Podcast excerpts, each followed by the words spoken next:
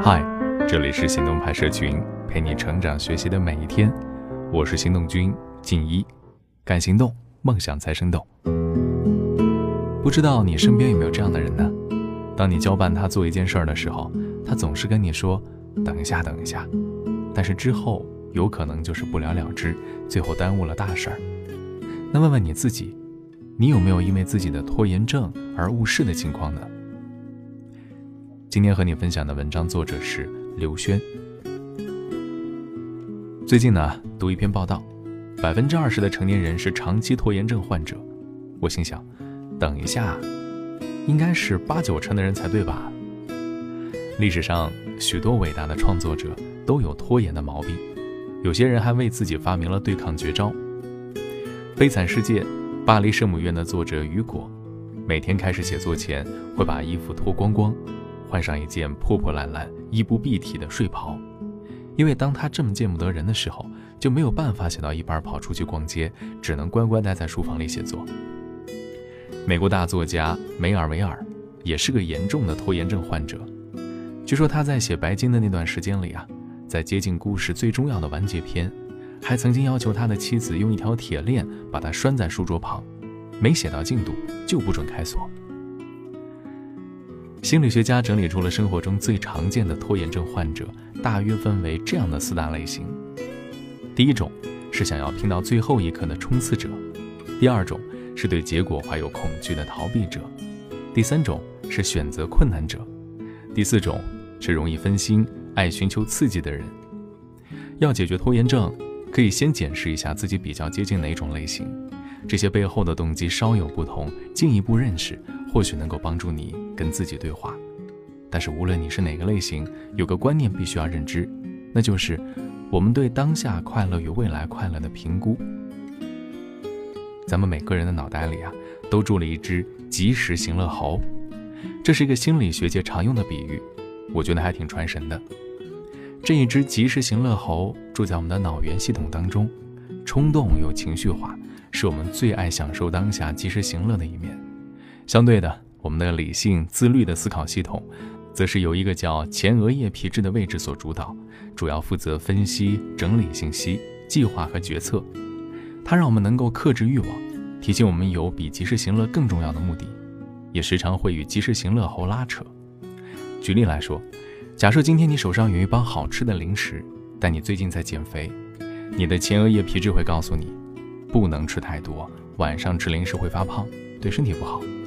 但是这一只及时行乐猴会跳出来说：“管他呢，现在就打开吧，好好吃个够。”这时候，如果你把袋子收起来，前额叶皮质就赢了。但只要你吃了一片，那鲜美的滋味刺激了大脑里原始的猴子，那它就轻易得逞了。这个时候，你尽管告诉自己，吃一片就够了，但越吃也就越停不下来。我们呀，都要学会如何跟自己的猴子相处，这就是成长中最重要的练习。要战胜拖延，不能光靠意志力，因为意志力总有穷尽的时候，而且会让我们疲倦。当你疲倦的时候，猴子更是会赢了。这时候你要做的是带着你的猴子去游乐园，跟他玩个游戏，借此训练他。怎么玩呢？首先，请先画靶，也就是写下你必须要做的事情。再来定义游戏规则和时间，例如你要撰写一个年底的大报告。今天的游戏就是先整理过去的资料，而这需要花半个小时。最后你要悬赏奖励，对猴子说：“今天若能完成半小时的资料整理，就去咖啡店喂你一块爱吃的点心。”只要你画的把够清楚，游戏难易适中，时间也设得合理，猴子应该就会愿意配合试试看。那个时候就恭喜你跟自己的及时行乐猴妥协成功，赶快开始行动。若时间到了，也的确达成目标，那请一定要遵守诺言，去咖啡店买一个点心犒赏它。面对咱们大脑当中的这一只及时行乐猴啊，真的就要像训练小动物一样，通过重复达成目标、兑现承诺，你内心的猴子将会变得更加听话，这工作上了轨道，也会为你带来更多的成就感，形成正面循环。所以，当你给自己的奖励的同时，也可以趁着这个好感，计划下一个目标和奖励，让你的一天。有一系列连贯的目标，设定目标，定义规则和时间，悬赏奖励，用这三个步骤来建立你与及时行乐猴的相处模式，培养互信的感觉。把大任务切成小块儿，要盖完一栋房子，先从一块一块的砖头垒起来开始。每一件看似很复杂、很重大的事情，都可以从最基本的行为着手，但重点是要行动啊！我们会拖，往往在于我们虽然设定了目标，但是缺乏计划好的行动，导致我们对于完成某件事情的信心不足。只要想到就不开心，这样只会更不想面对，形成拖延的行为。所以，良好的计划非常重要，除了能够排除障碍，也能让你不会因为不知如何开始而拖掉该努力的机会。把一个大任务切成小块，规划后再执行是很重要的技巧。你最好先拟定一个时程，设定一个合理的时数，例如半个小时或者一个小时来做这件事，并且做完就给自己一个奖励。有必要的话，让自己中途休息几分钟再继续。举个例子，如果下个礼拜要考试，你要先把需要复习的资料都拿出来，看一看每天要分摊复习多少，并列出一个计划表。同时，要让自己能够静下心来读书。你最好也要计划如何给自己一个舒适的环境。所以啊，除了设定每天复习的目标外，你也要思考读书前要做什么，例如给自己倒一大杯水，把桌子清干净。稍微做一下伸展等等，这都是为了让你能够顺利完成静心读书的计划。也应该编制一套行动指南，去除许多原本阻止你完成事情的障碍。当你的内心设定好一个执行计划，并且按照这个计划设定每一个工作小目标，能大大提升你完成整个计划的可能性。如果你是难以抉择型的人，这个时候，我的建议是很简单的：踏出第一步再说。这听起来好像很难，但是凭我自己的经验，绝对比在原地犹豫不决要来的舒服多了。从前写作的时候，总是因为对自己的作品期许很高，苦思半天却无法动笔。后来我发现啊，只要能够逼迫自己开始写，先不管文字好不好，开始了这个行为，身体会逐渐适应，心情也会逐渐进入状况。所以我现在会开始写一篇文章前乱写一通，并告诉自己。我现在写的第一句根本不是文章第一句，只是在暖身而已，所以管他三七二十一，先动起来再说。只要先有了一些动作，让自己开始朝着目标动起来，就是最好的第一步。猴子是好动的，你得带着它一起动，才不会被它牵着走啊。看到老年的自己，你就会自动存养老金了。很多上班族都知道要尽早为自己的养老存钱。但是对于大多数二十五到三十五岁的年轻人来说，已经在做财富规划的人还是少之又少。加州大学哈尔赫尔菲德教授就做了一个实验来颠覆这个现象。他找了一群大学生，把他们的照片先修成老年人的样子，接着他让这群学生戴着眼罩进入到一个虚拟现实世界里探索，然后在这个虚拟环境里，他们遇见了未来老年的自己。想象一下，你今天在一个 VR 空间里见到了老年后的自己。脸上多了不少皱纹，身形也改变不少。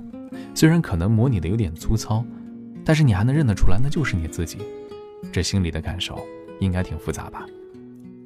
通过这个体验之后，赫什菲尔德教授请这些大学生做一个财富规划的习题。